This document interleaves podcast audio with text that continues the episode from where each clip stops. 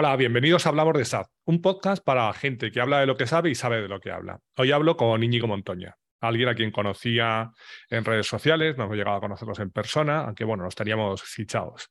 Y bueno, últimamente además hemos colaborado en algún proyecto que seguramente comentaremos más adelante. Íñigo está especializado en todo el área de analytics y si miro en su LinkedIn pone también algo sobre tecnologías inteligentes. Pero bueno, mejor que nos cuente él. Buenas, Íñigo, cuéntanos, ¿quién es Íñigo? Hola Antonio. Bueno, me llamo Íñigo Montoya, como dices. Eh, es una frase muy famosa, creo. bromas, la broma ya. Las bromas, las bromas las doy por asumidas. Pero tengo que decir mi nombre, pues si no me presento y digo mi nombre, la gente me pregunta, ¿se te ha olvidado? Entonces, bueno, como dices, eh, llevo ya muchos años en este mundillo SAP y nos conocemos como a través de redes sociales, pero no hemos coincidido en persona, pero ya coincidiremos, ¿eh? y coincidiremos seguro. Sí, seguro próximamente en algún evento nos vamos a ver seguro, ahora que se vuelve a ver eventos presenciales, ¿no? Sí. Y bueno, eh, no sé, yo la verdad es que hacía tiempo que habíamos hablado que íbamos a, a, charlar, ¿no? Pero bueno, nuestras agendas estaban bastante complicadas, ¿no? Que... Ha costado encontrar el hueco. Eso es bueno, ¿no? Eso es que hay muchos proyectos y hay mucho trabajo, ¿no? Sí. Por ambas partes. Y bueno, pues nada, aquí estoy un poco dispuesto a charlar contigo de, de este mundillo, ¿no? O sea, muy bien. Aunque la audiencia suele ser de nuestra generación más o menos, a lo mejor si alguien no entiende lo que hemos comentado de la broma, que bueno, que se busque por ahí ah. alguna película. Sí. Pues, por ejemplo, La Princesa Prometida y a lo mejor ya. Por ejemplo, perdona, sí. Eso aparecerá como. He visto que preguntas cuál es tu película favorita. Muy va a salir. bueno, ¿cuánto tiempo llevas en SAP? ¿Cuánto pues, tiempo? Pues la verdad es que empecé un poco tarde. Como que dice, empecé con 28 años y recuerdo que la consultora a la que he hecho el currículum, pues no me quería coger porque me consideraba muy mayor. Digo, bueno, pues no, es que no tienes experiencia previa en SAP. Yo estaba en el mundo de Microsoft y hice cosas de I+D.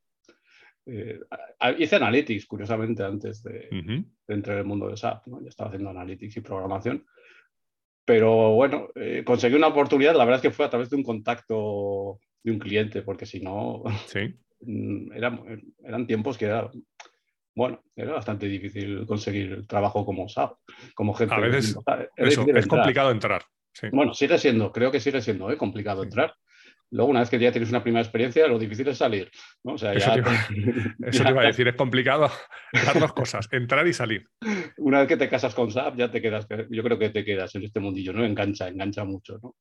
Y bueno, empecé como programador y la verdad es que tuve mucha suerte porque en la primera consultora en la que trabajé no te ponían en un cliente si, no tenías al menos seis semanas de formación.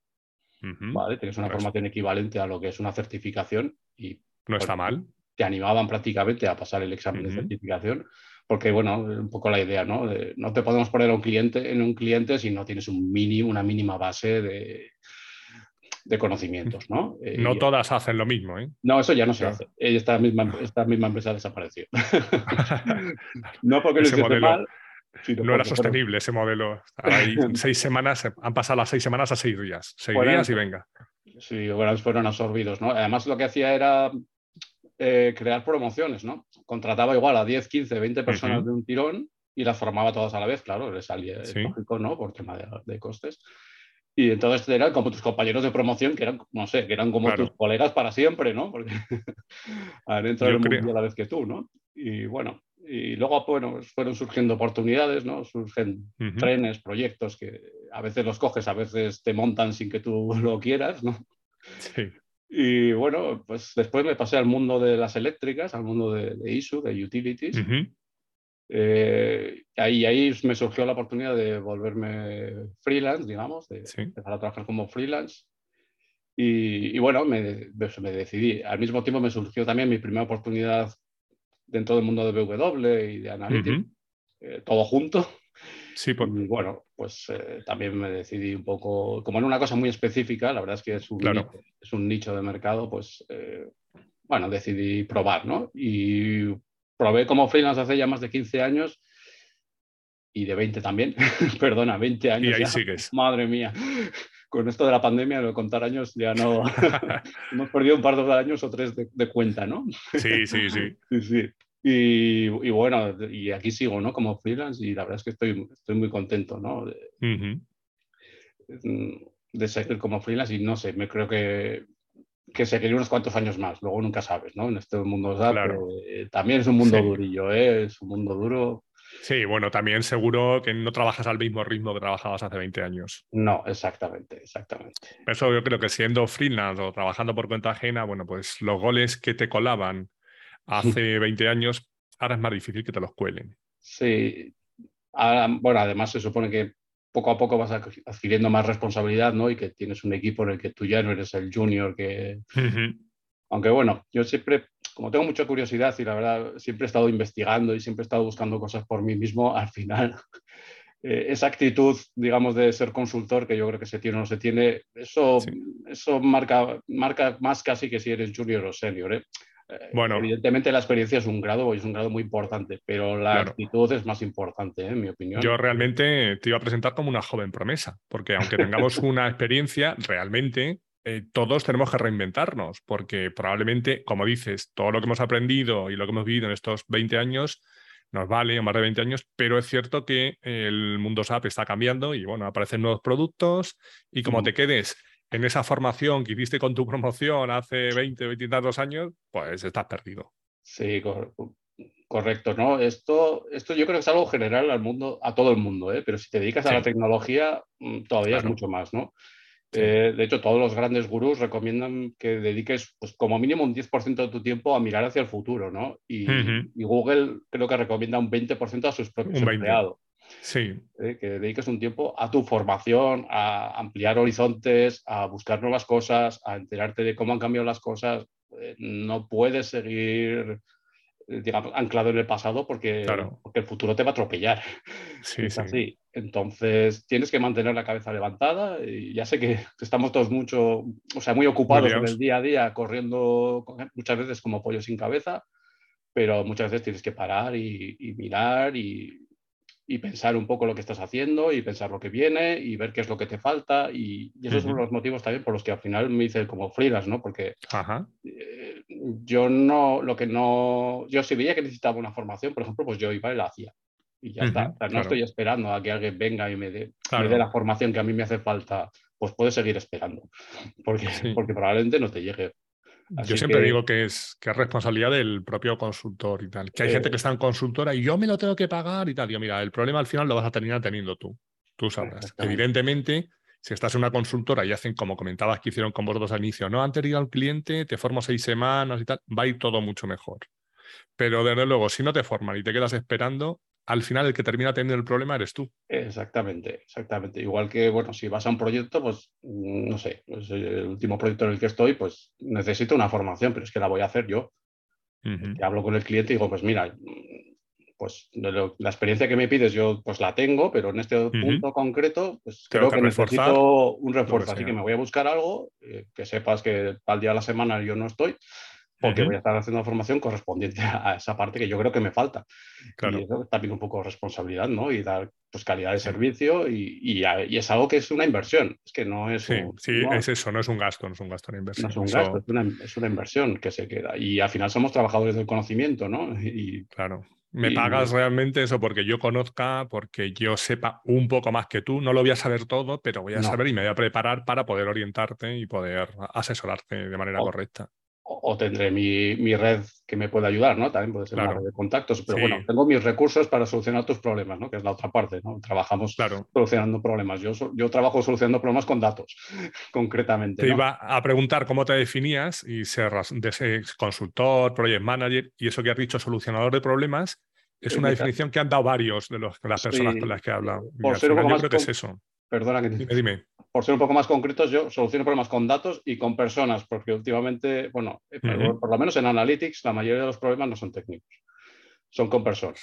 Hay muchos problemas de, bueno, problemas, dificultades de, pues, de políticas, de políticas de empresa, de expectativas, de que la información es poder, de este tipo de cosas, ¿vale? De, No sé, quién maneja este dato, quién es el dueño, quién quién tiene acceso a estos datos, porque hay que compartirlos. Sí, son estas, discusiones son mucho más problemáticas y complejas que... son casi más, más políticas que tecnológicas. Sí, por, lo menos que igual es el grado de, poder. en el momento de mi carrera en el que estoy, ¿no? Estoy más en este tipo de discusiones que las, que las técnicas, ¿no? Que también existen, también hay dificultades, ¿no? Porque sobre todo el mundo de datos, pues la integración es muy importante, ¿no? Eh, con otros sistemas, porque claro, no haces reporting de un único sistema, haces reporting de muchos sistemas. De muchos, sí. Y, y, bueno, entonces ahí Eso es importante. Eh, bueno, ahí está el tema de que tienes que dominar bastantes cosas, ¿no? Y lo otro particular del mundillo de Analytics es que eres un poco una navaja suiza y tienes que saber un poco de todo, ¿no? Claro. Y te toca, en el mundo SAP te toca un poco conocer todos los módulos. Evidentemente no puede ser en profundidad, pero cuanto más profundidad mejor. El modelo de datos, más o menos, por encima. Como mínimo el modelo de datos, los procesos, los documentos más importantes, este tipo de cosas y, bueno, y además otras tecnologías y, de otro, no solo SAP, ¿no? Porque muchas veces tienes que integrar otras cosas. Y bueno, más todo lo nuevo que viene, ¿no? De, o que ya ha venido, ¿no? Es que todo lo que ya ha llegado nuevo, ¿no? De, cloud y demás, ¿no? Antes de hablar de todo eso, de todos los productos y las opciones que hay en SAP, en Analytics y en BW, cuéntanos dónde te podemos encontrar, dónde te puede localizar la gente. ¿Te refieres a dentro del mundo SAP? A, Porque... a ti, en LinkedIn, en redes ah, sociales. Sí, yo, bueno, la verdad es que mi herramienta de marketing es LinkedIn. Y llevo, bueno, de hecho creo que soy de los primeros porque yo estaba, bueno, mi eh, carrera freelance la he desarrollado sobre todo en el extranjero, ¿vale? Ajá. Y cuando yo me hice en LinkedIn, eh, estaba trabajando en Holanda, en Países Bajos, y, fue el primer país que llegó a Europa. O sea, y se empezó a hacer todo el mundo un perfil. ¿Y esto qué es? Sí, sí, sí. Antes había, alguna otra red que yo creo que sigue en alemán, Sing, por ejemplo, que también está por ahí. Se llaman Sing, pero en realidad originalmente es Crossing. Es una X, es Crossing, del inglés, Crossing, eh, bueno, es cruzarse, ¿no? Y esta sigue existiendo en Alemania y yo, bueno, yo estoy en, estoy en las dos porque tengo bastantes contactos en Alemania, ¿no? Y, y, bueno, de hecho, bueno, mi carrera o sea, me puedes encontrar en LinkedIn y me puedes encontrar a través de antiguos compañeros, porque yo creo que... También. eh, luego estuve haciendo cuentas y creo que he trabajado en 10 países diferentes, ¿vale? Así que mi experiencia internacional es...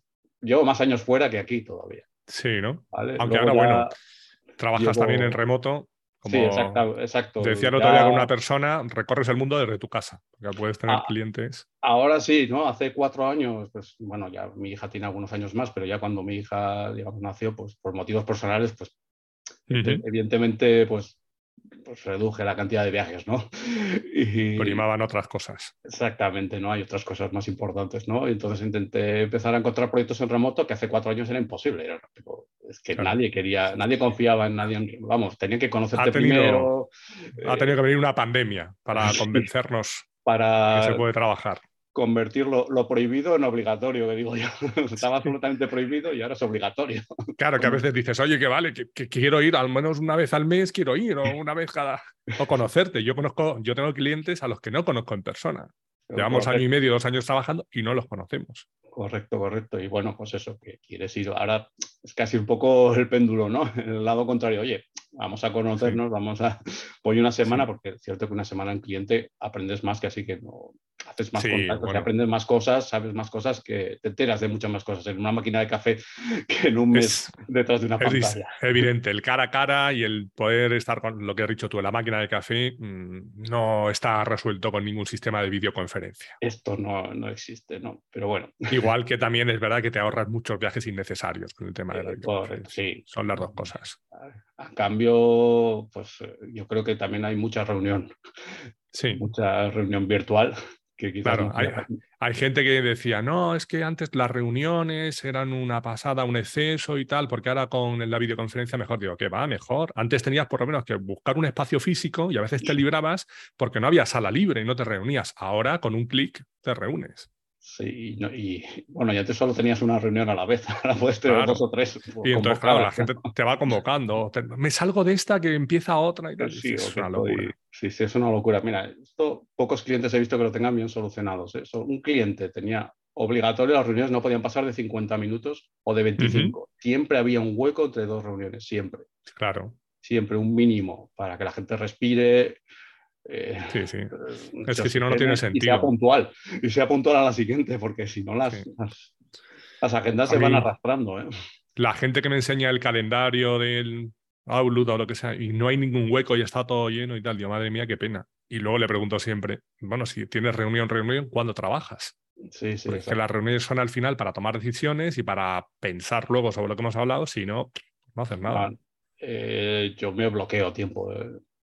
Reuniones sí, pero efectivas. Para sacar temas, sobre todo si tengo temas importantes o tengo un calendario que tengo que cumplir, evidentemente bloqueo horas.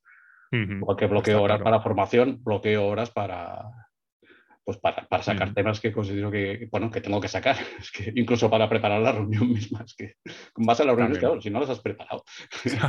Y empiezas ahí a improvisar, lo que dices tú, que tampoco, si la gente está en la siguiente reunión, no, manda el correo diciendo que ya ha acabado, ¿no? Y qué es lo que se ha tratado y qué es lo que se ha concluido, ¿no? Es un poco desastre de ese sentido. Y además nos, nos, sabemos la teoría, pero luego hay muy poca gente que lo ponga en práctica. No, no, es así. Bueno, yo también entiendo ¿eh? que todos tenemos más cosas que hacer que tiempo disponible desde hace muchos, desde años y cada vez... Pero, por ejemplo, tú y yo últimamente, los últimos meses, hemos mantenido alguna reunión para un tema puntual y hemos hablado de eso y hemos reservado ese tiempo y ya está. ¿Y esto cómo va? Así, así, así. Venga, pues me lo apunto, tal, hasta luego. Es que es la única forma de que una reunión realmente valga para algo.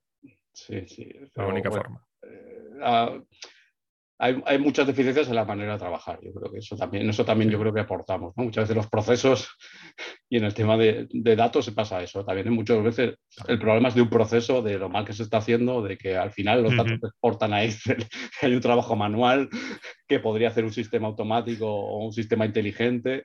Eh, y luego... al final...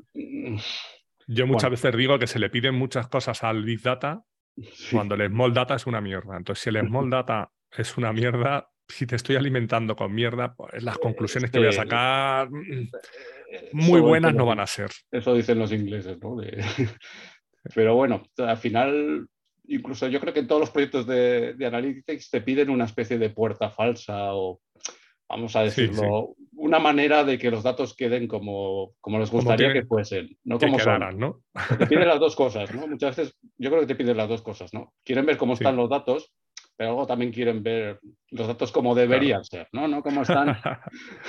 Porque si no, el informe, este informe está mal, que suele significar mm, vendemos más. Tendremos que decir que vendemos más, ¿no? De lo que vendemos. No me gusta. bueno, yo te digo que es un tema delicado. El tema de los mm. datos, sobre todo cuando se presentan verticalmente hacia arriba, es un tema claro. fascinante. Bueno, ¿crees que ha cambiado mucho SAP desde que empezaste a trabajar pues hace ya unos años. En general, SAP, no ya W SAP. Bueno, ha cambiado todo, ¿no? Lo que más hemos cambiado somos nosotros, somos nosotros, ¿eh?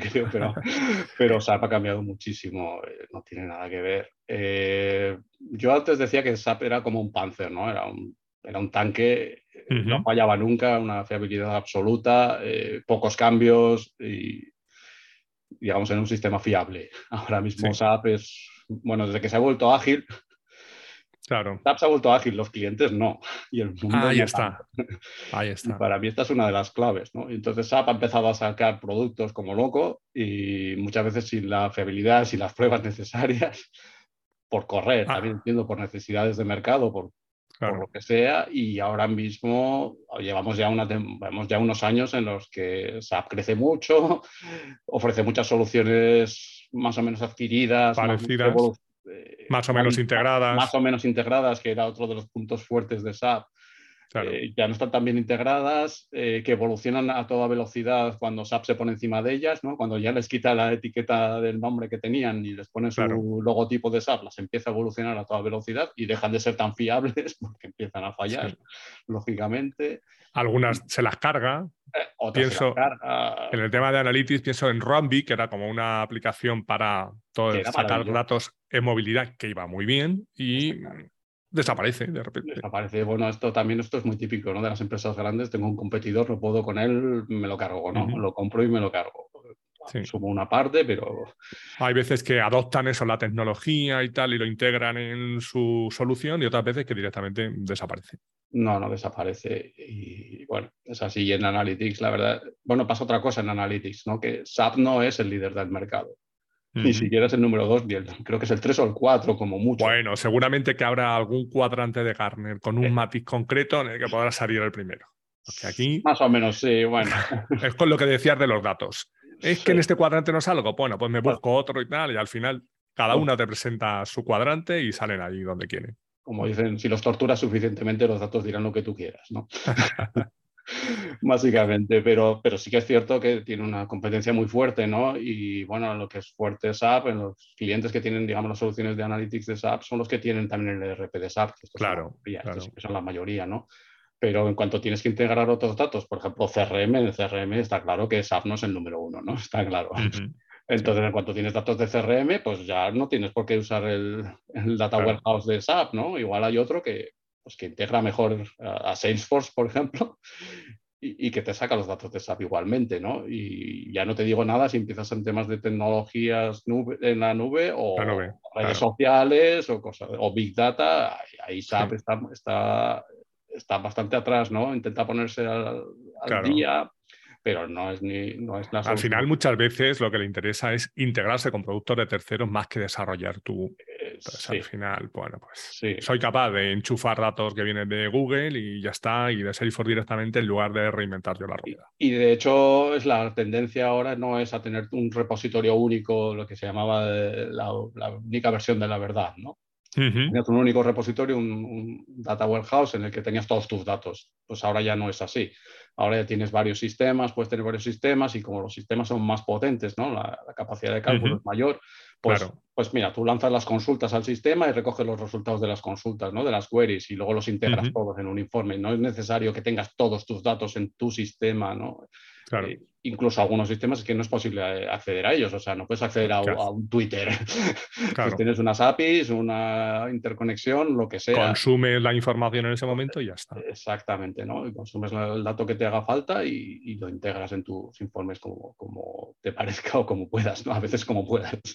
Muy bien, tenemos muchos datos, muchas herramientas. Entonces, dentro del mundo SAP, yo en su momento me certifiqué en BW, en los primeros, y es lo que comentabas. Había otros data warehouse, pero claro, el BW, que estaba integrado con todos los procesos de SAP, el que te daba todo el business content, era SAP. Había otros productos mejores, pero yo ya te doy muchas cosas hechas. Claro. Muchos extractores, tal. Esta es la clave de BW, ¿no? Y, y bueno, quizás, mira, por una cosa que sorprende, por ejemplo, en BW es que hay un porcentaje que creo que es más o menos la mitad de los clientes que todavía no se han pasado a HANA. Ya no te digo a W4 en HANA. Ya, claro, te iba a preguntar justo, justo por eso. Hablábamos de lo que SAP está sacando. Ni siquiera han pasado a HANA, o sea, es que es una cosa... Hablamos de, todos los productos que SAP compra o saca. Y en el tema de BW, eso yo creo que hay muchos clientes que están en BW, ni siquiera BW on HANA. Cuando les estás intentando convencer para que pongan HANA como base de datos, sacas el BW for HANA, que es un nuevo W reescrito para aprovechar toda la potencia de HANA. Y cuando hay algún cliente que le estás contando eso, te saco el Data Warehouse Cloud y te digo, olvídate ya de tener BW on-premise porque esto lo puedes tener como un servicio. Y cuando estoy ahí, empiezo a hablar ahora del bridge BW. Entonces, al final, el cliente sigue estando, como dices tú, muchos todavía en el BW, ni siquiera en HANA, y ya me ha sacado tres o cuatro cosas distintas. Y además el discurso es Hace tres años me decías que tenía que ir al Ford, pero ahora que vaya al Tower Hard Plus, ahora que vaya no sé qué. Entonces, el cliente al final sigue estando aquí y SAP sigue dando pasos. Y el cliente cada vez está más lejos de donde está SAP. Bueno, hay, clientes que se mueven, ¿eh? O sea, sí, sí. los clientes se mueven. Hay clientes que se mueven, pero, la gran mayoría. A la velocidad, que, quiere el marketing de SAP, ¿no? es, evidente, ¿no? Eh, y sigue habiendo gente que tiene soluciones que ya están incluso fuera de mantenimiento que ya me parece ya un poco jugar ya con fuego, ¿no? Arriesgado. Pero sigue, sigue existiendo, ¿no? Eh, sigue existiendo esta resistencia al cambio. Bueno, no sé si es tanto resistencia al cambio. Esto es otro tema tan importante en Analytics, es ¿eh? la gestión del cambio, bueno, en todos los proyectos de tecnología, pero cambiar las maneras de trabajar que hablábamos antes, eso es muy doloroso. El software que más cuesta cambiar es el que está dentro de nuestras cabezas, ¿no? Claro. Esta versión sí que es difícil de actualizar. Yo, mira, las últimas semanas yo he estado dando formación a gente de clientes que están viendo ese 4, que van a pasar ese 4 pues el año que viene y tal. Entonces están viendo las nuevas formas de trabajar, ya no nos metemos en BW, simplemente pues las aplicaciones. Mira, ¿cómo creo un pedido ahora con la transacción de toda la vida y cómo se puede crear ahora con una aplicación UI5? Claro, ellos son más de tecnología, ven claramente más intuitivo la nueva forma. Digo, vale, pues ahora vas a tu usuario que lleva 15 años metiéndose en la transacción M21N, que sabe que dándole cuatro veces al, al tabulador, una vez al a enter, otra vez a la flechita arriba, otra vez a la derecha y te crea los pedidos con los ojos cerrados y le dices que los cree con la nueva aplicación.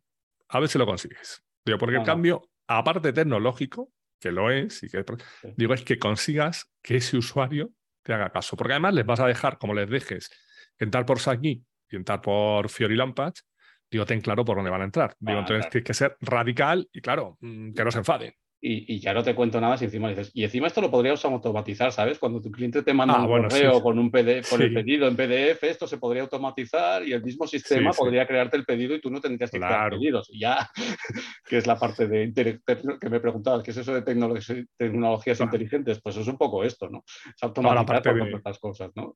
De, RPA, ¿no? Toda la parte Por ejemplo, ¿no? Y no solo RPAs, pero hay más cosas, ¿no? Pero, pero pues eso, es que estamos hablando igual de un poco de ciencia ficción, ¿eh? un poco muchas veces.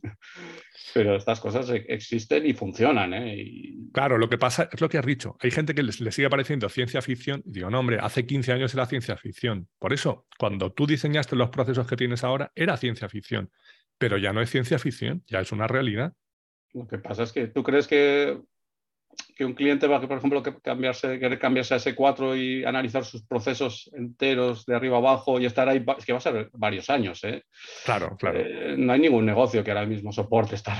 Eh, claro, hablaba el, congelado con, con, un compañero de un cliente que él había, habían hecho ya la migración a S4 y habían estado realmente cuatro años primero revisando código, tal, antes de hacer el paso, pasaron a BW, a no, al, al RP o HANA, entonces aprovecharon para quitar muchas cosas que ya no les valían, prepararse para lo que iba, y luego estuvieron dos años en total, cerca de cuatro años. Sí, sí, y bueno, y que podéis ir haciendo pasos previos, ¿no? Podéis ir haciendo cosas previas, como dices, y, uno de los pasos previos, por ejemplo, es pasarse a W4, por ejemplo, dentro del lado de Analytics, pues una especie de... Bueno, por ejemplo. Es, es, un campo de, de, entrenamiento también, porque también empieza a meter Fiori, empieza a meter más cosas, ¿vale? Entonces, bueno, también ayuda, ¿no? Pero, pero sí, hay cosas que se pueden ir haciendo antes, pero es un proceso doloroso de muchos años, ¿no? Y las experiencias de las implementaciones de los que todavía aguantan de las implementaciones de RP es, antiguas, no quieren ni oír hablar de una nueva implementación porque tienen todavía ese recuerdo tienen ese recuerdo. que tuvieron en su vida, probablemente, ¿no? y entonces también hago muchas veces la broma, digo, además la gente que tiene que tomar esas decisiones está ya en una edad cercana a la jubilación y dice, bueno, yo me espero dos o tres años, me jubilo y luego ya que venga el siguiente. Esto ya lo habíamos comentado, creo, había comentado con alguna vez. Sí, sí, que me he encontrado con algún cliente que me dice esto, que bueno, vamos a ver si esto va para el siguiente, ¿no? Porque, bueno, pero a ver por lo menos puedes empezar a dar pasos. Digo, igual no te digo que, que, lo hagas tú, pero tienes que ir preparando el terreno, ¿no? Y, Entonces, en, eh, el tema concreto de WW, a un cliente que esté todavía en WW mm, tradicional, que no sea ni HANA, ni W4 y tal, ni Data Warehouse Cloud, por supuesto, ¿qué le aconsejarías? Ahora mismo, a día de hoy, con tu experiencia, vete al HANA, vete al FOR, vete a Data Warehouse Cloud o espérate, quédate como estás hasta que no tengas más remedio. Bueno, la respuesta del conductor, del, perdón, del consultor siempre es depende, ¿no? Depende. la respuesta estándar, ¿no? Depende, depende de tu caso concreto, ¿no? Hay que ver el caso concreto de cada uno. Eh, a ver, yo creo que en el tema hay algunas apuestas claras por parte de SAP que creo que van a seguir, que van a seguir existiendo. ¿no? Eh, por ejemplo, Analytics Cloud está claro que va a seguir existiendo como frontend. En el backend, eh, BW4 va a seguir existiendo y va a seguir existiendo muchos años, ¿vale? Esto está claro. Entonces, y Data Warehouse Cloud también, pero yo creo que todavía no está maduro. maduro. No está, como, dice un, como dijo un cliente, enterprise ready. vale, le faltan cosas. Entonces, para los early adopters porque una cosa es que te quedes estancado y otra cosa es que te intentes subir a todo, lo nuevo. Yo, yo, he, estado en algún cliente que ha sido así, ¿eh? que, es y, que es early adopter. Y bueno, un poco, por, perdona, ¿eh? por, por, contestar a tu pregunta. Sí, sí. Si, si, yo creo que el futuro es híbrido y vas a tener que tener un poco de todo. Vas a tener que tener algo en la, en la, nube y vas a tener que tener algo on-premise probablemente. Si puedes idealmente todo en la nube, pues es, a, lo que, a lo que se va, ¿no? Pero mm, igual esa nube es privada, no es una nube pública con una solución de, software as a service. ¿eh? Igual es otro tipo de, nube, igual te interesa más una nube privada, ¿no? Entonces, yo creo que el futuro es por BW4, si, si quieres Data Warehouse de, de SAP. El Data Warehouse en la nube no tiene por qué ser Data Warehouse Cloud, como digo, hay otras soluciones por ahí. Claro. ¿Vale? Depende un poco de cada uno. Y el frontend, pues, eh, yo he sufrido mucho con él, pero, pero bueno, cada vez está mejor y si no te convence, pues sigue existiendo el viejo Business Objects, ¿eh? y, bueno, viejo, tan viejo y sigue funcionando y bueno, va a evolucionar a la nube. Y... Han sacado una nueva, te iba a decir, una nueva versión. Sí, y han prometido que va a haber una versión 2023, así que, pero bueno, que será a través de nube privada, ¿no? O sea, te empuja un poco a la nube privada, ¿no? A su... claro. Es lo que quieren, ¿no? Eh, bueno, no está tan claro que los clientes vayan a ir por ahí, pero bueno, y como dices, todavía hay un poco de incertidumbre exactamente a algunos puntos, como este Data Warehouse Cloud o algunas otras cosas que todavía no está claro mm, del todo por dónde tirar, ¿vale? Pero yo creo que actualizarse a W4 y a SAC, esto yo creo que es más recomendable en estos momentos porque yo creo, considero que tienen suficiente madurez. Claro, SAC te decías que te daba dolores de cabeza. Yo impartí el primer curso que se impartió de SAC en España, lo impartí yo, me acuerdo que había una gente de W y todo el mundo lo veía, ah, esto está súper verde, esto no puede funcionar, porque si tenemos Business Oye, porque si tenemos el AFOS y tenemos no sé qué, tal. Luego la parte de planificación no existía en aquel momento, era nula. Pero desde entonces hasta ahora, que han pasado como cuatro o cinco años, pues ha evolucionado mucho. En la parte de planificación es sobre todo donde está más evolucionando la parte de visualización. Luego tienes el designer ya, entonces al final es un producto que se ve claro que SAP apuesta por ello. Eh, lo que no termino de entender es porque mm, en principio, cuando tenías, por ejemplo, Lumira, el designer y demás, decía, no, esto pues lo vamos a, lo vamos a dejar morir y tal, no sé qué, y sacas una nueva versión de Business Object. También es verdad que como SAP muchas veces sigue teniendo que mantener a clientes antiguos que tienen esas soluciones, pues dice, le tengo que dar otra opción. Es que esa es la otra parte, que, que en el fondo yo recomiendo no hacer demasiado caso al marketing de SAP, porque creo que, es muy potente y cambia de opinión en función del viento que sopla en la, digamos, en la alta dirección de SAP, ¿no? También, y las tendencias ¿no? van cambiando mucho. Y yo creo que más o menos tengas la solución que tengas, yo creo que SAP te va a dar una salida. No te yo creo que no te va a dejar tirado. O es muy difícil. Vamos, tienes que tener una cosa muy específica que no tenga nadie más. Eh, no sé, es, no, no, creo que, no creo que sea el caso ya, ¿no? Eh, entonces siempre vas a tener algo, un producto que, que, te va a dar un poco salida a lo que, a lo que tú estás usando, ¿no? no, no, creo que, o sea, no es la política de SAP en general, ¿no? Sí que descontinúa productos, pero te suele ofrecer una alternativa.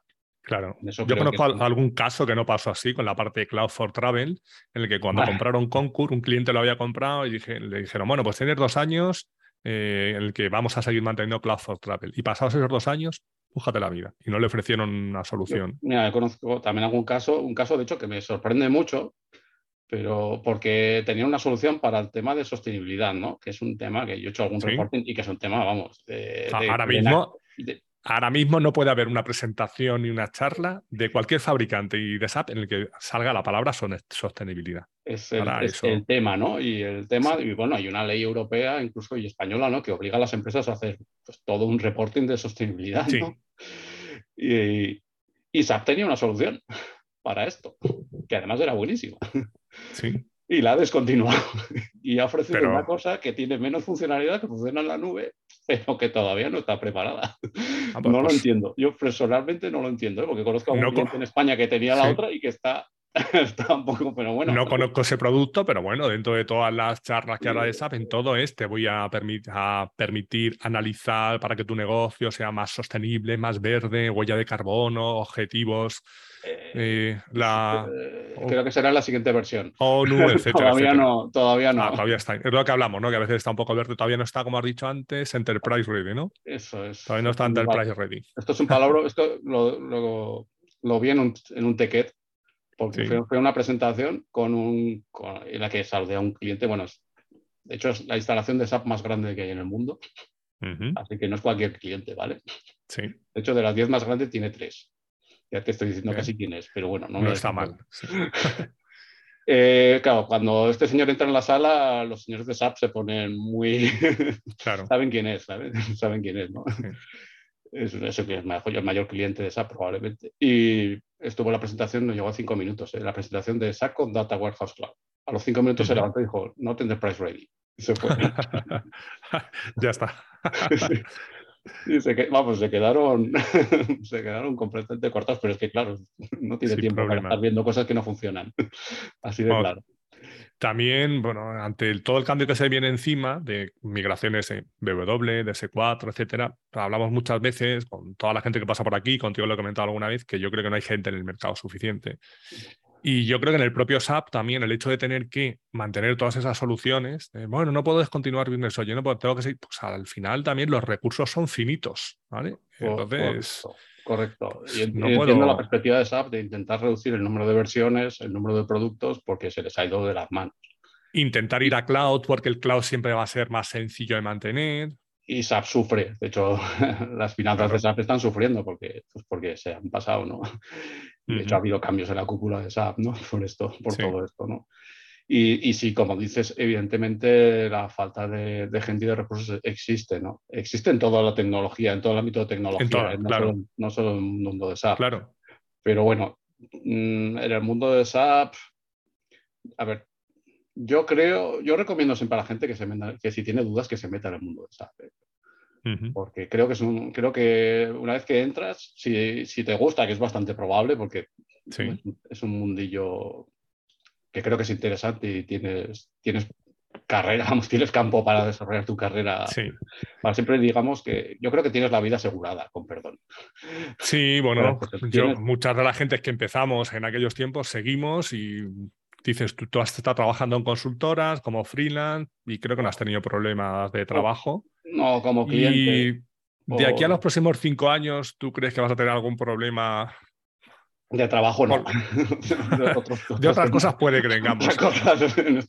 decir, voy a quedar sin trabajo, ¿cómo me busco la vida? No tiene mucha pinta, ¿verdad? No, no, no. Otra cosa es que quieras mm, tener una vida más tranquila. otro, tipo de, otro tipo de Otra cosa que todos esos, esos maravillosos proyectos que están por venir digan, me interesa meterme ahí, eso es otra cosa. Eso es otra cosa, ¿no? Los proyectos, bueno, proyectos vienen y van, ¿no? La calidad de los proyectos, pues, o el interés de los proyectos, nunca sabes, ¿eh? Parece un proyecto que va a ser no sé qué y luego resulta que, que, no es para Yo creo que sobre todo van a venir así por lo que estamos hablando, de que hay que cambiar cosas, eso lleva un tiempo, y si voy dilatando la decisión, lo que estoy haciendo simplemente es estrechar el tiempo que voy a tener que hacer para hacer el proyecto. Otra cosa que pasa, por ejemplo, en Analytics, casi siempre vamos corriendo, entre comillas, porque yo, yo pongo un símil, digamos, nosotros somos los pintores, ¿no? Primero tiene que venir los albañiles que ponen la pared y nosotros somos los que pintamos la pared. Entonces, claro, si estás implementando, yo qué sé, algo, un sistema nuevo, estás haciendo un cambio de versión, lo que sea, hasta que tú no cambies la versión, yo no puedo pintar esos datos. Claro. ¿Vale? Entonces, ¿qué pasa? Que el cliente quiere que le des las llaves del piso ya. Yo estaba. Quién es el último que está allí? Eres el pintor el que está el último, ¿vale? Y, aquí, y quién es el que iba con retraso? El albañil. Hace, hace tres o cuatro años el pintor es el que sufre la presión de decir, mm, bueno, mi parte no es la crítica, porque no soy, porque no soy crítico, pero soy la parte final y al final el que sufro también las presiones. Yo hace tres o cuatro años en un cliente, pues querían hacer un tema de analytics de la parte de recursos humanos, tenían SAP, pero luego tenían mil aplicaciones satélite. Entonces dijeron, bueno, primero vamos a consolidar la información, que bueno, fue un proyecto de un tiempo y tal, pero cuando no estabas ni iniciando el proyecto de consolidación, ese que iba a llevar unos meses, estabas haciendo todas las fuentes, ya uno de los responsables del proyecto en una reunión me dijo, ¿y podemos hacer temas predictivos? Digo, pero predictivos en base a qué? Digo, si todavía no tienes información, no la tienes consolidada y no tienes un histórico, digo, ¿qué, quieres que prediga? Bueno, no está mal ¿eh? que haya alguien que lo plantee. Me parece que es un avance. ¿eh? Lo, plantea, pero primero, digo, tú entiendes que para predecir algo yo tengo que tener un histórico de información coherente. Sí, sí, esto es, esto es el mayor dolor de cabeza que también en muchos proyectos que, bueno, al final, los proyectos se convierten en proyectos de ingeniería de datos, ¿eh? más que de otra cosa. Que... Y, y, bueno, el tema es que muchas veces estamos todavía en temas de reporting. Ya no, o sea, sacar listados. Es que Analytics muchas veces sacar listados que yo me llevo a Excel y ya veré yo lo que hago con mi Excel. eso, eso, es buenísimo, porque hemos hablado antes de herramientas como SAP, Business Object, pues puedes hacer eh, cuando remando con lo que sea, y al final el resultado es, ¿me lo puedo bajar a Excel? Sí, sí, la mejor formación. No te lo bajes a Excel, aprende a utilizar la herramienta que tiene todo ese grado de interacción. Tal, no sé, y ya no te cuento nada en Analytics que tienes en Analysis for Office, ¿no? que es Excel, claro. que es un plugin de Excel. Esto es la más utilizada en todas partes. Sí. Está claro. Es eso. Lo único que no le pueden quitar, pueden quitar es el Excel.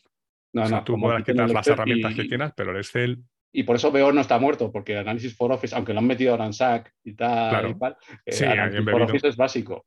Eh, sí, sí, lo tengo claro, además, por, por análisis de, de, cursos que hace la gente, ¿no? Que, por lo otro que hablaremos, ¿no? Del, por la otra dedicación que tengo ahora, pues vemos que estadísticas de que, en qué se forma la gente y en Analytics es análisis for office de lejos, pero muy de lejos.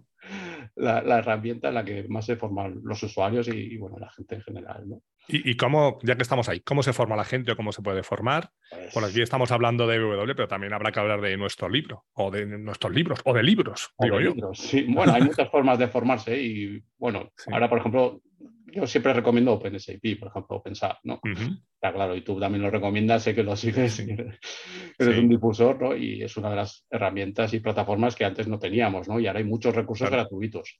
Y además, concretamente de, SAC puedes aprender.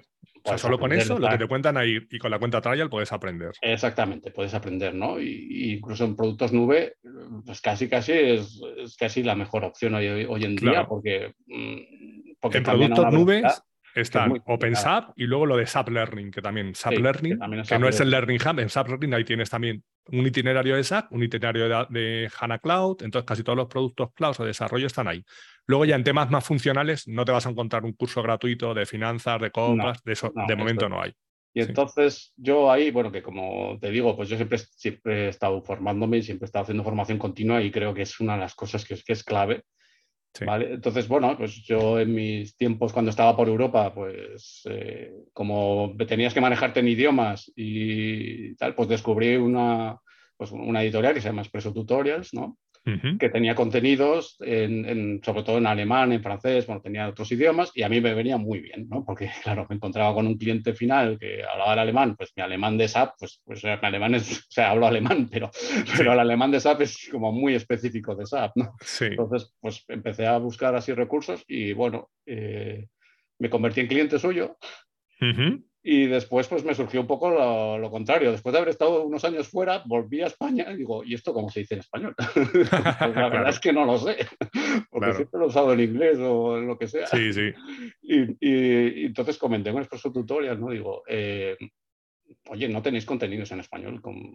Y además no hay contenidos en español de calidad, ¿no? No, no hay, no hay, no hay gran cosa. Hablabas antes de OpenSAP, no hay ningún curso en español. Tienes subtítulos, que claro, a veces te ponen los subtítulos y dices, mejor los quito. Mejor, los quito. Eh, sí, sí. Los traductores automáticos todavía están un poco. Sí. Esa parte está un poco verde. Entonces, bueno, pues, eh, pues me ofrecías Expreso Tutorial. Digo, oye, pues yo si queréis os, os traduzco algún libro, ¿no? Y, y mira, y me dijeron, bueno, me dijeron que sí, que les parecía interesante. Y por otro lado les dije, pero es que además hace falta traducir muchas cosas, ¿eh? porque es que no hay nada en español. Claro.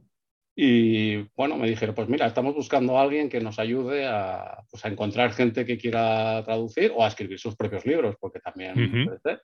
O vídeos o crear contenidos app en, en, otros idiomas, en español en concreto, pues no tenemos gente. Y me lo ofrecieron y pues, pues mira, pues me lancé por un poco porque en esa época era la época que estaba buscando yo proyectos remotos y no había manera de encontrarlos. Claro, yo esto decía, pues esto lo puedo hacer en remoto. Pues esto lo puedo hacer tranquilamente y bueno, es, un, es una especie de extra y una especie de ayuda también a la comunidad, ¿no? Porque al final, bueno, eh, es la manera también que tienes de, de darte a conocer y de, y, de y de ayudar a los demás, ¿no? En este mundillo SAP, que al final somos un poco... Claro. Como dices, hay tanto trabajo y tan poca gente, en realidad no somos competencia unos de otros. En realidad somos cooperencia, ¿no? Nos cooperamos unos con otros. Y una de estas, dije, bueno, pues me parece interesante, ¿no? Digo, ¿qué puedo aportar yo? ¿no? Y pues mira, pues, pues, pues la verdad es que esta gente tiene muchos contenidos, son contenidos muy prácticos, no son los tochos estos de SAP de formación, ¿no? manuales que tú conoces muy bien.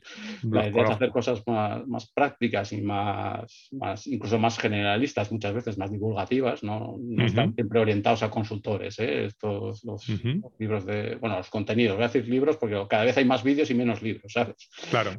Y porque son más flexibles y más fáciles de editar. Y, bueno, me pareció que, que, era una propuesta interesante y pues mira, pues me metí con ellos y, en eso estoy también, ¿no? Estoy, de parte de, de, mi trabajo de consultoría, que es el que me da de comer, pues, pues ayudo a los tutores a encontrar gente que escriba cosas, ¿no? Y bueno, pues yo ya he escrito un primer libro sobre introducción a ABAP, ¿no? Aprovechando mis conocimientos antiguos que es un libro para gente que no sepa absolutamente nada de ABAP y es el ABAP clásico, no es el ABAP moderno, ¿vale? El ABAP ha cambiado, pero la base sigue siendo la misma. Puedes seguir utilizando, es lo mismo que me preguntan. ¿Puedo usar los Fiori y los nuevos elementos? Sí, pero también puedes seguir utilizando los clásicos claro. y te sigue haciendo falta, porque al final lo primero que probé en un sistema S4 y en un BW4 fue meter barrage. Sí. Y está funcionando Barrache, así que sigue habiendo cosas ahí que. Claro, es que luego hay gente que piensa, Fior, eh, S4 HANA, todo es Fiori.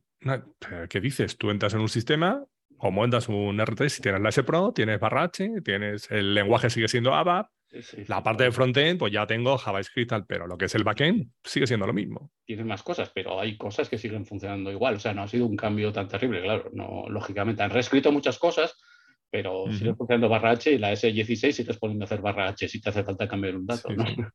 Esto sigue funcionando y no creo que lo quiten. ¿eh? bueno, perdona, desvarío un poco. Entonces, bueno, pues eh, no sé, la editorial me propuso traducir algún libro y pues dije, pues bueno, venga, este de, de ABAP me parece interesante, un poco también por la...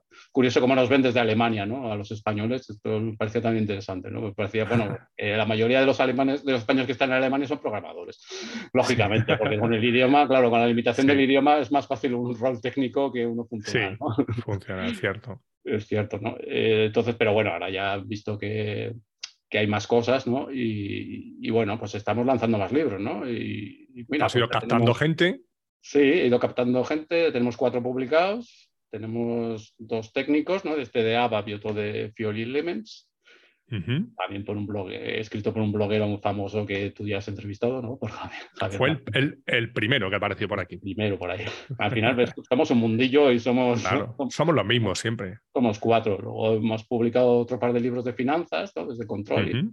En concreto, hemos publicado también los primeros vídeos y estamos en ello. Va a haber más vídeos de aquí a final de año. Un vídeo sobre el módulo SD, sobre Balajes, que es un módulo que yo casi ni conocía que existía. Y bueno, van saliendo cosas, se van publicando contenidos, ¿no? Y, tenemos varios más en vista, ¿no? Tenemos uno de un autor muy famoso sobre, que va a escribir sobre nóminas. Sí, pues lo compraré. ¿Lo comprarás? Lo igual, seguro. Igual, igual te lo regalan. Igual me lo regalan. Bueno, estaré atento. Eh, quitando la broma, tenemos un, libro pues, eh, de Antonio, ¿no? Antonio que bueno, te has animado a escribir con nosotros y te lo agradezco, la verdad. Y bueno, creo que va a ser el libro, ¿no? El libro de nómina, creo que no va a haber. como digo, como digo muchas veces, digo, bueno, como digo en la introducción, es el libro que me hubiera gustado tener a mí cuando empecé, que yo era programador llegaba al esquema de nómina y decía, pero ¿esto qué es? Y es lo mismo, es, no es para aprender todo, pero para alguien que se enfrente al esquema de nómina diga, a ver, a esto por dónde le puedo meter mano. Entonces, pues si te lo cuenta alguien, es más fácil pues es que es algo que creo que hacía falta y creo que no existía y, bueno. Y, hablamos de que SAP ha cambiado, pero por ejemplo, el esquema de nómina y el esquema de tiempos, este, eh. este libro se puede haber escrito en el 98, hace 20 años y hace 25 años sin problema. Pues eso. Porque de, momento, de momento no ha cambiado. Eh, y eso es un poco la idea ¿no? de los contenidos que se, que se van a publicar en Expreso Tutorial, son o cosas, o grandes clásicos que no imperecederos, digamos, o ya directamente temas de S4 o W4, claro. o cosas así, ¿no? Cosas lo último, ¿no? Porque pues los contenidos caducan también, ¿no? claro, decías, por ejemplo, el tema de, contenidos en vídeo, eso es más fácil ir actualizándolo. Porque además, en ciertos temas, eso, el cambio es más rápido. Claro, por eso Expreso Tutorial, pues bueno, vende vende contenidos, vende libros, vende libros online, vende libros, eh, digamos, electrónicos y vende libros físicos, pero también tiene una plataforma de, aprendizaje, ¿no?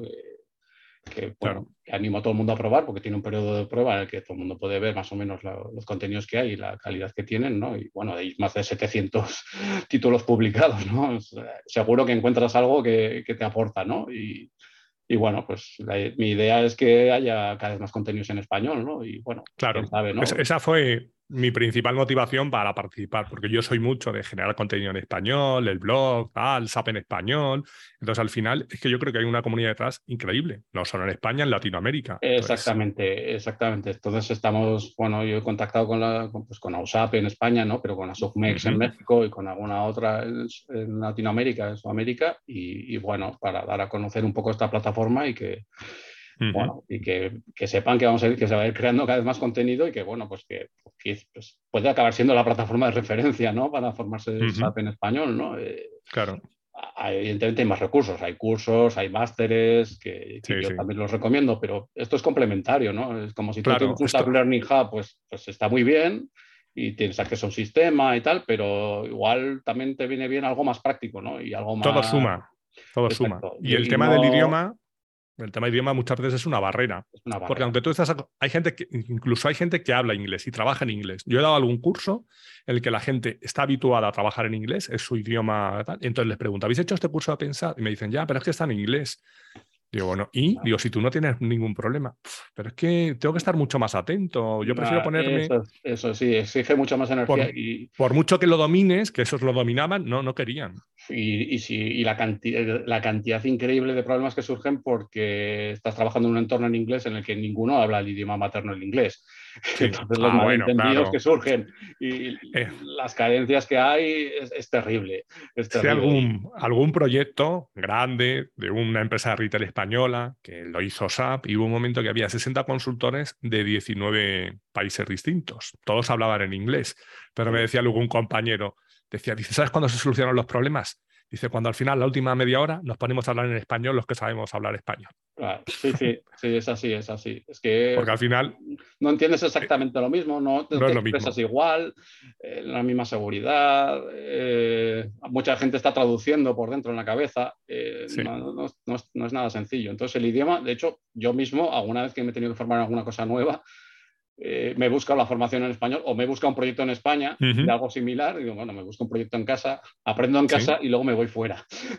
Porque irse fuera y además aprender es, bueno, está bien, pero, pero son demasiadas cosas, ¿vale? Entonces el tema de, formación en, tu propio idioma es un tema, sí, es importante, es importante. Y yo creo que es algo que, bueno, pues que vamos a ver si vamos mejorando poco a poco, ¿no? Porque, bueno, también sabes que cuesta mucho crear contenidos, que es un esfuerzo. Claro, eso, eso te iba a decir. Yo, crear contenido, sea en el formato que sea, ya sea un libro, un vídeo, un blog, podcast, lo que sea, lleva tu tiempo, está claro. y hay gente que también dice, pero bueno, ¿para qué voy a escribir sobre esto si ya hay mil artículos en inglés? Digo, bueno, a lo mejor lo que tienes que hacer es recopilar y dar tu opinión y hacer tal. Entonces, y pongo muchas veces el ejemplo de un juego de, móvil, el Apalabrados, que Apalabrados ya existía en inglés. Llegó un argentino, lo puso en castellano y se forró. Simplemente la misma idea, lo que hizo simplemente cambiar el idioma. Entonces es que al final yo me voy a sentir más cómodo si estoy escuchando un curso en castellano y si estoy escuchando un curso en inglés, si es mi idioma nativo, evidentemente, el castellano. Sí, está claro, está claro. Bueno, yo, yo creo que no me voy a forrar ¿eh? con esto, pero está claro que no. Pero, pero bueno, es, bueno, yo creo que es una, es una cosa interesante y a nivel personal me aporta muchas cosas. ¿no? Aparte de publicar, o sea, ya tienes un hijo, ya has publicado un libro, ya te falta saber el árbol. o sea, te llena, es un tema personal que te llena, ¿no? Publicar libros. A, a, mí me ha abierto muchas puertas, he conocido mucha gente, eh, es increíble el impacto que tiene un post diciendo que has publicado un libro. Mm, ya te darás cuenta cuando publiques el tuyo y, lo pongas. No el mío, yo, había pensado titularlo Harry Potter y el cálculo de nómina. A ver si este tío. Pero no pues sé, no sé. Bueno, eso puedes hacer como vídeo, me parece bien. Muy bien. Por si acaso. Sí, sí, bueno, yo, yo podría no, me llamo Íñigo Montoya y aprendes ese 4 o prepárate para morir. ¿no? Está claro. Bueno, ya hemos hecho un poco aquí de umbral, hemos contado el tema de. BW, cómo lo ves y tal, cómo están los clientes y dónde está SAP. Y para ir terminando, te voy a pedir un par de consejos que pido siempre. Uno que te hubieras dado a ti mismo cuando empezaste en todo esto, con todo lo que sabes ahora. ¿Qué te hubieras dicho pues hace X años no, quiero sonar así muy demasiado, no sé si pedante, pero bueno, eh, yo creo que estoy muy contento con cómo ha ido mi carrera, ¿eh? pero quizás haberme atrevido a empezar antes incluso y haberme, haberme ido de casa antes y, haberme atrevido a empezar pues, antes, ¿no? haber, hecho, haber ido a estudiar fuera y bueno, estas cosas. Eh, yo creo que, que es, que es algo que en general aconsejo a todo el mundo. Creo que todo el mundo en su formación en algún momento tendría que irse a vivir a un sitio en el que no fuese su propia cultura, a su propio idioma eh, salirse de, tu zona de confort. Sí. ¿vale? Y ahí es al principio, pues no es fácil. Eso también es verdad. Claro. Entonces, eh, yo animo a la gente a que, bueno, a que se forme bien antes de empezar. O sea, que empiece formándose. Sí. Está claro. Que se anime al, mundo SAP, porque creo que es un mundo que, que, vale la pena estar en él. Y que luego se atreva a, a algún proyecto pues, que tengas que ir fuera o, bueno, conocer otras cosas. Cuanto más a cuanto más cosas te expongas, digamos, mm, mejor será tu formación y tu, tu, tu, expertise, ¿no? Porque al final un consultor de lo que sabe mucho porque ha estado en muchos sitios.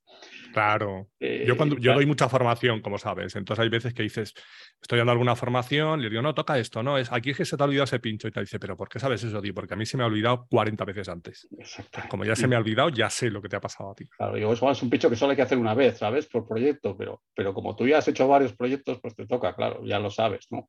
Este tipo de cosas, yo creo que, eh, o sea, al que empieza yo le diría que más que pues digamos, el dinero, vamos a decir, de la oportunidad, que, que, piensa que es una inversión al principio, que está invirtiendo tiempo y dinero, o sea, le va a costar tiempo y dinero, eh, es así, pero luego lo va a recuperar con crecer. Y que busque oportunidades de aprender y de crecer. No necesariamente, digamos, oportunidades que suenen bien y, sino que, que, te aporten, que te hagan. Que te aporten y que. Que, te aporten algo más que dinero. Sí, y que te muevan que te muevas, digamos, ¿no? Que no esperes, que no esperes a que las cosas te lleguen, sino que vayas tú y las, las busques y las consigas. Claro. Eh, Entonces, yo creo que es básico. Pero bueno, es un poco la mentalidad, ¿no? Es un poco lo que intento es que cojas un poco la mentalidad. De, que no, que no si eso es lo tuyo no, ¿eh? en el fondo es ah, para saber si, eso es lo tuyo o no. Porque dices, no, a mí esto que me estás contando, a mí yo esto, no, yo quiero ser funcionario y, trabajar, ¿sabes? Y, el boli dejarlo, no, pues eh, no. En casa, yo tengo amigos, claro, que bueno, estudiaron en su momento política, química, físicas, ingeniería, derecho, de todo, y están trabajando en SAP. Entonces a veces mi mujer me dice, pero para esto vale cualquiera hombre, puede valer cualquiera, pero no a todo el mundo vale. Puede valer cualquiera, pero no a todo el mundo vale o no a todo el mundo le gusta. Yo tengo muy claro, mi mejor jefa, mi mejor jefa de proyectos SAP era bióloga.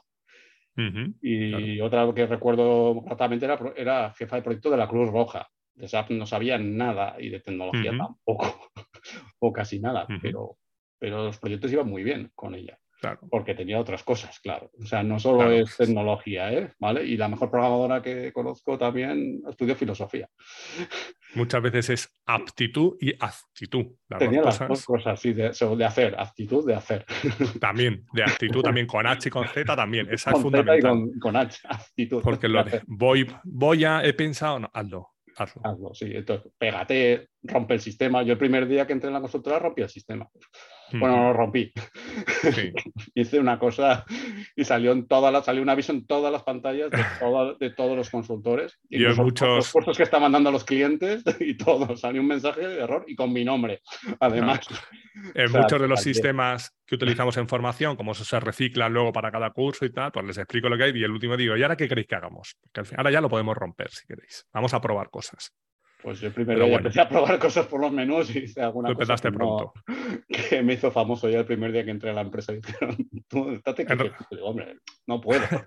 en resumen, tú te hubieras dado el consejo de empezar antes y para la gente que empieza, pues les has dado una serie de consejos. Que se formen y que, prueben y que hagan cosas. A veces soy un poco caótico, como ves.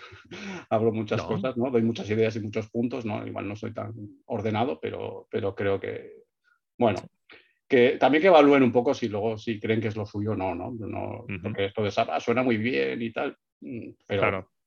piénsalo después si es verdaderamente lo que a ti No a todo el mundo le tiene, todo el mundo puede llegar a valer, pero no a todo el mundo tiene por qué gustarle. Entonces tú pruebas. Yo eso, por ejemplo, en alguna formación que doy subvencionada, que la gente no paga ni un duro y tal, digo, mira, tienes la opción de probar si esto te gusta sin gastarte un duro, que hay gente que tiene que invertir una pasta. Digo, no te digo que cuando termines vayas a trabajar en eso, pero el tiempo que vamos a estar aquí juntos, aprovechalo y puedes evaluar si te gusta o no. Digo que es que hay gente que se lo paga de su bolsillo y a lo mejor suelta 9.000 euros y dice, uy, pues esto no me gusta. Tío, tú vas a pagar cero. Entonces, tienes esa oportunidad. Pues sí, sí, sí. Eh, pero bueno, y si no, pues eh, por lo menos que lo intenten, ¿no? Que lo intenten, pero lo que dices, yo creo que hoy en día la actitud es, eh, yo creo que es el factor diferencial. ¿eh? Importante. Es muy, muy, muy importante porque no, no, sé es, no es cuestión generacional. me parece que las nuevas generaciones vienen ya un poco quemadas de serie. Algunos vienen quemados, pero al final generalizamos y decimos, estos vienen quemados, tienen otra actitud, ¿por qué nosotros echábamos 50 horas? Y yo digo siempre, a lo mejor los tontos éramos nosotros, ellos Sí, vienen bien. sí, exacto. Y- Bueno, hay de, hay de todo, ¿eh? como en todas partes. Yo creo que la Claro. gente que viene ha tenido muchas más oportunidades que nosotros de formarse y muchas más, Muchísimas más. muchísimas más. Y, y tiene- viene mucho mejor preparada. Entonces, el que es bueno y tiene buena actitud y está empezando, eh, pues es que es mucho mejor que nosotros a su edad. Claro.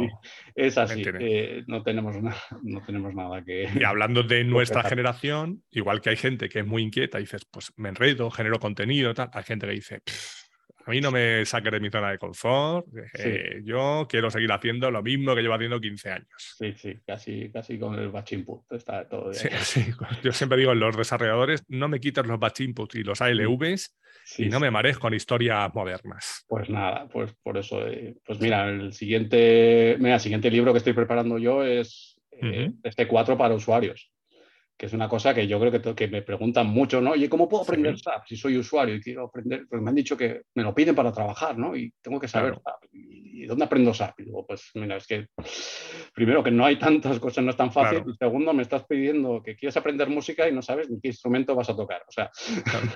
es que es, que es un mundo tan amplio y tan grande que A mí de pequeño me dio porque quería aprender a tocar el acordeón, vete tú a saber por qué, y dije, ah, a comprarme un acordeón. Dice, primero tienes que aprender solfeo. Di tres clases de solfeo y dije, "Uf, qué rollo, ni Eh, solfeo ni acordeón. Eh, Sí, es un poco, pues a veces pasa eso también, ¿eh? que, hay que pasar un poco, hay que pasar un poco ese, esa fase inicial en la que te entran dudas y dices, ¿qué, qué estoy haciendo yo? ¿Esto, ¿Esto qué es? No me entero de nada. Esa gestión del cambio que decíamos, ¿no?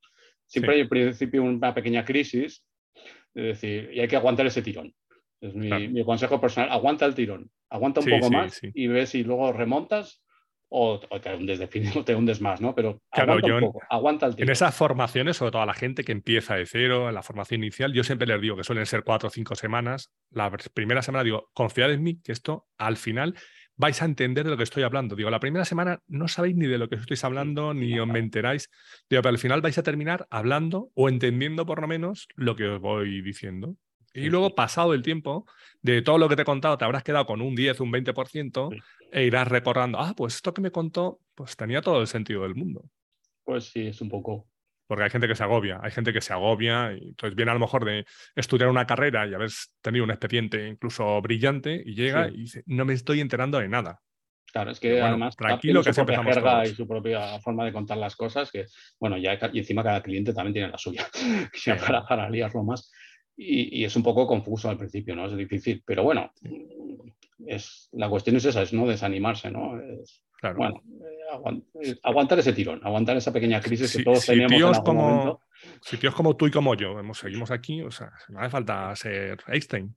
Somos dos tíos No. normalitos y aquí estamos, trabajando después de 25 años con esto. Por eso, por eso que, bueno, eh, ah, no, s- no lo sé, no, y también si quieres liarte la manta a la cabeza y quieres ser un crack y un gurú, también puedes llegar a ser. Quiero decir, que, que hay campo suficiente si eres muy bueno y, y quieres tener ahí un campo en el que, des- digamos, aprender de por vida y Claro, pues, pues como la música, por ejemplo, es, es un campo eterno, ¿sabes? Eterno. Hay- o sea, hay que, hay que dedicarle, hay que dedicarle tiempo. Y lo has mencionado varias veces también, aprendizaje continuo. Sí, no que dejar de que aprender, tú te has preocupado siempre de aprender. Yo creo que también me dedico un poco a aprender, a aprender y a enseñar, porque siempre eso, enseñando también estás obligado a aprender. Y incluso la vuelta de tuerca, que antes decíamos, ¿no? Es, aprendemos a, es- o sea, somos solucionadores de problemas, pero es que yo ya me estoy empezando a intentar convertir en prevención de problemas, ¿sabes? Y esto ya es la parte un poco, Sí. como, esto es como hacer analytics eh, Eso es No, predictivo, eso sí que es predictivo, ¿no? Puede hacer predictivo de problemas, ¿no? Análisis predictivo de problemas, ¿no? Gestión de riesgos y todo esto, que esto sí que es la segunda parte, ¿no? Y, Sí, eh, bueno, bueno, todos tenemos que solucionar el 95% de los problemas. Ya sabemos que tenemos que dejar un 5 para que nos den de comer, ¿no? Porque si no, Claro, si solucionamos claro. todos los Como problemas yo digo ahora, No, hay que formarse para hacer bien los proyectos de S4, que no hagamos lo que hicimos cuando hicimos las implantaciones de R3, tal, digo, bueno, lo mismo que tú, sin pasarse, porque después hemos estado viviendo 15 o 20 años de arreglar todas las chapuzas que hicimos en las implantaciones. Eso es. A ver si vamos a hacer ahora todo perfecto y llega 2027 y está todo niquelado y se acabó la consultoría. No, creo que pase, pero porque, porque está el factor humano y el factor humano siempre siempre conseguirá hacer algo. Bueno, muchas veces que se hace lo que se puede, ¿sabes? No se hace lo que se quiere, no se, eso también hay que ser un poco realistas, ¿no? Muchas veces, pues, la situación es la que es, los sistemas son los que son, las empresas están donde están. el eh, presupuesto es el que es y las necesidades son limitados, los recursos son limitados. Eh, entonces, muchas veces pues, se sigue adelante y se, hace lo que se puede. O sea, tampoco hay que aquí ¿no? demonizar y que la gente está ahí bueno, parada, la, gente no está parada. Muchas veces, a veces la gente se dedica a intentar flotar, intentar sobrevivir, ¿no? Ya, algunos consiguen nadar, pero mucha gente. Lo que pasa es eso, que cuanto mejor esté preparado y cuanto más tiempo tenga para hacer eso, pues más fácil será que lo haga eh, eso es, mejor. Eso es. Y, bueno, no sé, mm, pero sí que, sí que como dices, creo que quizás hay un cierto conformismo, ¿no? O un cierto, bueno, pues ya veremos lo que pasa. De hecho, ayer anunció SAP eh, la nueva versión HANA, HANA 2023, que anunció ayer y que va a haber y con cambios de versión cada dos años en vez de cada año y, y cambia otra vez el modelo de mantenimiento.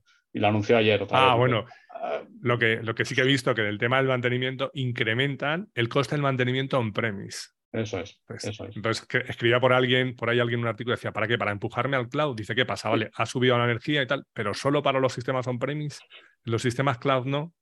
Es un, poco... es un poco, bueno, es lo que quieren, supongo que les sale más rentable. y, está claro, ¿no? Y de hecho toda la fuerza de ventas de SAP solo tiene bonus por temas cloud. Entonces, claro. Ahí, es, esa es la clave. Esa es la clave. sí, solo me comisiona cloud. Y yo que trabajo en Analytics, la mitad de los Analytics son para. Cuando un proyecto es para fijar bonus, eh, cuidado. Ahí está, ahí está la clave. Dices, ¿este año qué van a impulsar? Pues si te enteras de que él les comisiona más, ya tienes claro lo que van a impulsar. Eso es, al final, sí, ¿dónde está el dinero? ¿Dónde están poniendo el dinero? ¿no? Porque es así, es así. Y, bueno, pues eso. De hecho, en Analytics suelen ser los problemas, los, los proyectos problemáticos suelen ser esos, ¿no? Oye, es que estás haciendo un informe que calcula mi bonus, sobre todo el bonus de mi jefe. Entonces ya los nervios son, están a flor de piel, ¿no? es así bueno. para terminar, aquí ahora ya nos toca concretar. Aquí no divagamos. Cinco cosas que te voy a preguntar: un libro o un autor que te guste o que nos recomiendes. Pues yo que soy de divagar. ¿eh? Un libro, bueno, me gustan muchos, ¿eh? de general ciencia ficción. Desde, desde un manual de SAP. la Biblia también es un libro de ciencia ficción. No, voy a ser serio. Venga, uno concreto. Venga, pues eh, Un mundo feliz de Aldous Huxley. Muy bien. ¿Una película o una serie? Es la película, solo hay una película. la princesa prometida, no. si no la he visto 100 veces, no la he visto nunca, la he visto en todos los idiomas Si no la has visto, Telecinco ya se encarga de que. De vez en cuando en Navidad te la recuerdan y. Aparezca. Y si alguien no la ha visto, pues se la recomiendo, claro. Además, es, recomendable, es una película de la que. Eh, la verdad es que sí, que es una película recomendable y, bueno, divertida, ¿no? Pero, pero bueno, y la de cantidad de cosas que, puedo contar gracias a esa película, ¿no? que ya contaré. Eso, eso sí que lo voy a escribir en un libro, eso sí que lo tengo prometido a mí mismo. Escribir un libro de todas las cosas que me han pasado gracias al personaje de la princesa prometida. ¿no? son muchas. Perfecto. ¿Una canción o un grupo? Uf, pues casi te iba a decir que un servicio de streaming, porque me gustan tantos tipos de música que... Spotify, punto. Pues más o menos, o, Tidal mejor, porque si te gusta la calidad, tiene un poco más de calidad, cualquiera de los dos, por no hacer publicidad de ninguno de los dos, pero bueno, eh, me gustan muchas cosas, la verdad, eh, muchísimas. Eh, oigo, según el día que tenga, oigo un tipo de música, oigo otro, entonces uno solo... No sabes elegir. No sabría elegirte, la verdad. Pues nada, pondré los dos servicios y diré, suscribiros aquí y buscaros. Tengo un amigo que le gusta mucho la música y dice, yo no tengo Spotify. Dice, porque cuando tienes todo, no tienes nada. Entonces dice, yo prefiero comprarme el disco tal o no sé cuántos y tiene mucho, mucha música. Bueno, no sé, quizás pues ah, es que me gusta todo, es que me gustan las canciones tradicionales, oigo ópera, oigo clásica, oigo, oigo, hip hop, oigo Rosalía, oigo lo que haga falta. Es que oigo de pues todo y con una hija pues todavía más. claro. Con una hija, yo creo que oyes más Rosalía que ópera. Eh, sí, me entro a mi cuenta de Spotify y me encuentro que, me gustan unas cosas que no sabía que me gustaban. sí. Pero bueno, y, sí, sí. Y dependiendo de la edad de la hija, pues te aparecen los cantajuegos y cosas así. Sí, bueno. Luego ya cuando van creciendo se va, iba a decir, empeorando la cosa. Bueno, van adquiriendo otros gustos. Bueno, está, heredado lo de gustos, los gustos e-, eclécticos y ayer me encontré que le gusta Franco Batiato, así que fíjate. pero esto, ¿cómo lo has encontrado tú? Es que me gusta. es más viejo que yo. Muy bien, pues lo dejaremos ahí. bueno, bueno una ciudad o un país. Venga, va. Pues ciudad, la ciudad en la que más feliz he sido ha sido Berlín. Así te digo, Berlín. Y país, muchos, pero el, pues el último en el que he estado, que es Islandia, y es maravilloso. para, para verano. Ah, sí, el invierno tiene que ser distinto. El invierno, tiene que ser un poquito distinto. Las Canarias están muy bien. muy bien, Berlín e Islandia. ¿Y una comida o una bebida que te guste especialmente? Pues, a ver, comida, me gusta la comida casera. ya ves que mis respuestas son muy genéricas siempre, ¿eh? pero entonces Mm. Bueno, aquí hay gente que ha contestado las croquetas de mi madre. Sí, entonces yo todo lo que sea de puchero hecho en casa prácticamente que me apunto, ¿eh? ¿eh? pero venga, voy a pensar algo, mira, que como lo comí ayer y mi mujer me dice, esto solo lo comes tú, no lo come nadie más. Yo soy alérgico al melón, entonces yo no como melón con jamón, yo como piña con jamón.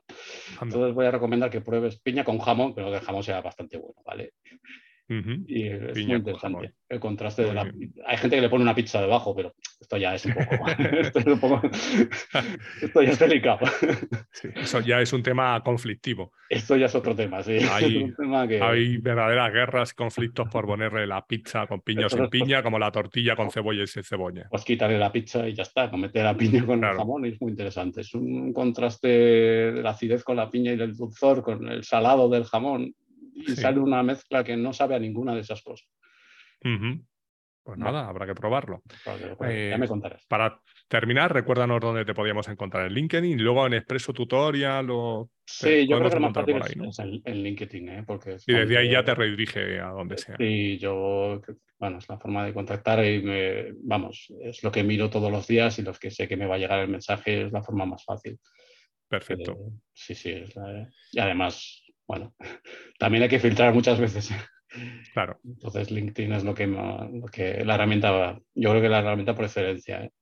Perfecto. Bueno, pues ahora te toca nominar a alguien o decirme si no pues tienes un nombre, pues un tema con el que, del que te gustaría que hablara con alguien. Pues sabía que ibas a hacer esta pregunta y la he estado pensando porque no lo tengo nada claro. Nada, pues si no es una persona, dice, pues de este tema, yo busco. Te iba a proponer una gamberrada, que es que entrevistaste a Antonio de Ancos. Antonio, pues podría ser también. Por si no se te había ocurrido. El problema que le veo es que probablemente ya no puedas después entrevistar a nadie más. Porque, quién entrevistas después? Le, puedo preguntar, a ver qué le cuentan. No, podría ser. Es un ejercicio ahí. Sería un ejercicio luego de edición, sobre todo. Venga, se lo, Pero bueno, se lo pregunto. Bromas aparte. Eh, luego estoy pensando, quizás conozco bueno, conozco gente que quizás, pues mira, podrías entrevistar a alguien que haya trabajado muchos años en este cliente que es tan grande. Vale, que te puedo vale. Si quieres lo digo, pero vale, porque entrevistar a alguien que trabaja en un sistema en el que, a ver, lo que te digo, tiene tres de los diez sistemas más grandes del mundo. Cuando tienen un problema, el problema lo tiene SAP, no lo tienen ellos. Sí. ¿Vale? Y si me voy a poner en contacto. En una, en una instalación con 800 consultores más otros, solamente en un edificio, más otros mil y pico alrededor del mundo. Un proyecto de estos con gente trabajando 24 horas, yo creo que las experiencias que se ganan ahí, eso es como haber hecho la bici, con perdón, porque yo la he hecho.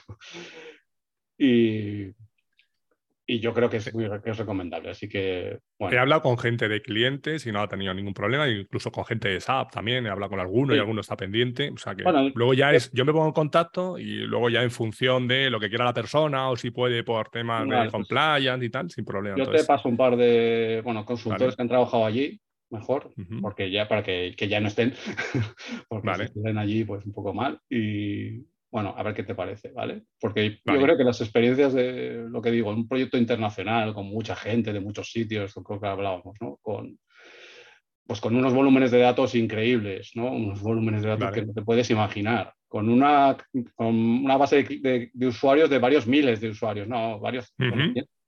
Creo que tienen 100.000 licencias de SAP. Está bien. Está bien. Seguramente el tema de licencias mm, pues será una negociación un poco particular ahí. ¿no? Sí, esa negociación, eh, ya te digo, cuando tienen un problema desde Alemania van corriendo. O sea, eh, es lógico, ¿no? creo, que es, interesante, ¿no? Es interesante como, como algo diferente. Van desde Alemania, van a otro país, ¿no? No me digas el nombre del cliente, van desde Alemania a otro, país. es, un Cliente, es un cliente dulce. Sí, sí, sí. ¿no? bien, bien, pues lo deja. Lo dejaremos ahí. Bueno, no sé, es una, es una idea, ¿eh? es una idea por, por, algo diferente, porque he visto que has entrevistado ya tanta gente que yo creo que es muy difícil proponerte a alguien que no, que no conozcamos los dos, ¿no? Y que no haya bueno, ya en tu lista. Pues nada, si no quieres ponerlos en un compromiso, me pasas el nombre por mail. pero paso para no, porque no, no, me han contestado si les parecía bien. Vale, el único nombre, primero les preguntas y tal, el único nombre en el que hemos mojado es Antonio Diancos, que bueno, puede ser una una oportunidad de hablar con él, ya que no cuenta nunca nada y no, cuenta de su vida, pues le puedo preguntar. Pero bueno, ya el, sentido, del humor que tengo es un poco no, no, está bien, ¿eh? es, una idea buena. Lo que pasa es que tendría que preguntar que le cuento que no me haya contado, por ejemplo, en el podcast este de Memorias de un consultor donde me cuenta su vida. Entonces, pero bueno, no podemos hacer. Bueno, es para que le hagan las preguntas tan difíciles de una película, un autor, estas cosas. Claro. que, se, moje ahí, ¿no? Que se moje. que se moje. Perfecto. Pues nada, muchas gracias. Seguimos hablando y bueno, seguimos en contacto y hablando de nuestros libros y demás. Sí, gracias a ti, Antonio. Y sí, sí, seguro que, estamos en contacto y, que publicamos más cosas. Perfecto. Un abrazo. Hasta luego. Un abrazo. Chao. Chao.